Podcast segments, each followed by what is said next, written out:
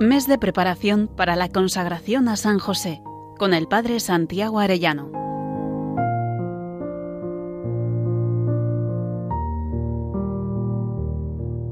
Muy queridos oyentes, dentro de 28 días nos consagraremos a San José. Qué alegría saber que al unirnos a Él nos unimos de un modo especial también a la Santísima Virgen María, su esposa, y junto con ellos podemos ser más perfectamente consagrados a Jesucristo. Vamos a meditar hoy un pasaje del Antiguo Testamento narrado en Génesis 41, 55. Son muchos los autores que citan como figura de San José a José, el virrey de Egipto, y aplican a San José este texto. Id a José y haced lo que él os diga. Génesis 41, 55. El faraón tuvo aquel famoso sueño de las siete vacas gordas y las siete flacas. José interpretó el sueño y vio con la luz de Dios que eran siete años de abundancia y siete de hambre, y aconsejó al faraón recoger en abundancia en graneros para distribuir en tiempo de hambre. Cuando escuchó esto el faraón dijo, ¿acaso podremos encontrar un hombre como este, en el que esté el Espíritu de Dios? Y el faraón dijo a José, puesto que Dios te ha hecho conocer todo esto, no hay nadie tan sabio como tú. Estarás al frente de mi casa y todo mi pueblo acatará tus órdenes. Solamente en el trono yo seré superior a ti. Y añadió el faraón a José, mira, te pongo al frente de toda la tierra de Egipto. Luego el faraón se quitó el anillo de su mano y lo puso en la mano de José. Y el faraón dijo, yo soy el faraón, pero sin tu permiso nadie moverá mano o pie en toda la tierra de Egipto. Hasta aquí este texto de Génesis 41. En tiempos de hambre, el faraón dirigía a los egipcios hacia José para que éste les distribuyese el trigo acumulado en tiempos de abundancia y les decía, id a José. De la misma manera Dios nos dice en nuestros problemas, id a José. Y así como José fue virrey de Egipto y el más importante del reino después del faraón, así José es virrey de la iglesia, es decir, el santo más importante de todos, después de Jesús, por supuesto, y junto con la Virgen. San Bernardo dice, aquel José, vendido por la envidia de sus hermanos y llevado a Egipto, prefiguró la venta de Cristo. Este José, huyendo de Herodes, llevó a Cristo a la tierra de Egipto. Aquel, guardando lealtad a su Señor, no quiso consentir al mal intento de su señora. Este, reconociendo virgen a su señora, madre de su Señor, le guardó fidelísimamente, conservándose él mismo en castidad. A aquel le fue dada la inteligencia de los misterios en sueños. Este mereció ser sabedor y participante de los misterios soberanos. Aquel reservó el trigo no para sí, sino para el pueblo. Este recibió el pan vivo del cielo para guardarlo para sí y para todo el mundo. Sin duda este José con quien se desposó la madre del Salvador fue un hombre bueno y fiel. Hasta ahí San Bernardo.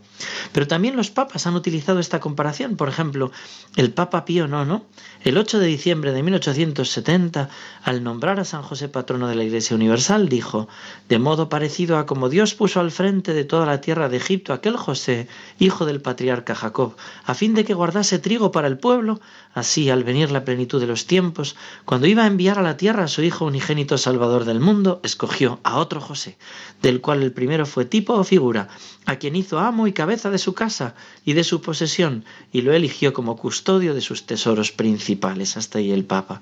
Esta misma comparación la, han usado muchos como León XIII, Pío XII, San Pablo VI, y con ellos muchos autores sagrados. Esas palabras del Génesis, no hay nadie como tú, tan lleno del Espíritu de Dios, así pues gobernarás mi casa, y todo mi pueblo obedecerá tu voz. Así pues vemos que a San José se le ha dado poder y distribuye las gracias de Dios. El Papa Pío XI lo explicaba así. José es quien lo puede todo cerca del Divino Redentor y cerca de su Divina Madre. La intercesión de José es la del esposo, la del padre putativo, la del jefe de familia. No puede dejar de ser todopoderosa pues nada pueden negarle Jesús y María a José, que les consagró toda su vida y a quien realmente debieran los medios de su existencia terrestre. Fíjense, José consagrado totalmente a Jesús y a María es todopoderoso por gracia, como María y con María. José está totalmente consagrado a ellos, por eso ellos no le niegan nada. Nosotros en este mes queremos prepararnos para consagrarnos a San José, que a su vez está totalmente consagrado a Jesús y a María. Por eso lo hacemos para ser del todo y para siempre de Jesús y de María por José. Si le preguntamos a Jesús y a María cómo podemos consagrarnos bien a ellos, ellos nos dirán, José. Él nos ayudará a vivir como Él, consagrados totalmente toda nuestra vida a Jesús y a María. Hoy estamos considerando a José como intercesor. Él es el administrador de las gracias y regalos, como José en Egipto. Vamos a probar pedirle lo que necesitamos.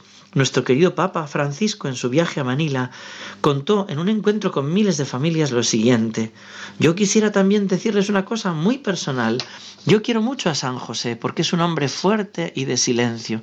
Y tengo en mi escritorio una imagen de San José durmiendo. Y durmiendo cuida la iglesia. Sí, puede hacerlo. Nosotros no. Y cuando tengo un problema, una dificultad, yo escribo un papelito y lo pongo debajo de San José para que lo sueñe. Esto significa para que rece por ese problema. Fíjense qué sencillo el Papa y qué modo de rezarle. Yo quisiera pedirles a todos los que están realizando este mes de San José que lo prueben. Compren un San José y si no, saquen el del Belén. No lo saquen solo en Navidad, pónganlo todo el año y pongan un papelito debajo con sus intenciones. El director de cine Juan Manuel Cotelo contaba hace bien poco que le llamó una monja argentina y le preguntó si tenía alguna necesidad material. Y le explicó, usted tenga durante un mes cojo a San José, pónganle un papelito debajo con sus necesidades y déjele incómodo. Y le digo yo que así he conseguido la casa central de Roma, colegios y muchas necesidades de todo tipo que teníamos. Bueno, pues así lo hizo este productor de cine y consiguió al poco todo el dinero para realizar su preciosa película sobre el perdón. Santa Teresa de Ávila decía, tomé por abogado y señor al glorioso San José. No me acuerdo hasta ahora haberle suplicado cosa que la haya dejado de hacer. Es cosa que espanta, dice ella, las grandes mercedes que me ha hecho Dios por medio de este bienaventurado santo. Solo pido por amor de Dios que lo pruebe quien no me creyere y verá por experiencia el gran bien que es encomendarse a este glorioso patriarca y tenerle devoción. Pues así es, queridos oyentes, yo les aseguro que también lo he probado y funciona para bienes espirituales y para bienes materiales. Venga, ponga usted también cojo a San José. Hace poco una chica, a la que acompaño espiritualmente desde hace años, me decía que este año había dejado cojo a San José poniendo debajo su imagen, de su imagen un papelito, pidiendo un San José para ella, un novio. Bueno, pues justo ahora hace un mes que empezó a salir con un chico majísimo. San José tiene más poder de intercesión que aquel José de Egipto.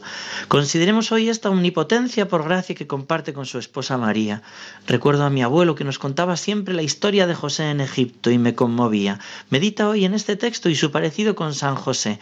Reza el Santo Rosario y pídele que te conceda a ti también la gracia que le estás pidiendo en este mes y con ella pídele también que te conceda el saber interceder por los demás. San José, esposo de la Virgen María, Padre y custodio de la Sagrada Familia, celestial patriarca del pueblo de Dios, ruega por nosotros. Que Dios os bendiga a todos, queridos oyentes, y hasta mañana si Dios quiere. Mes de preparación para la consagración a San José, con el Padre Santiago Arellano.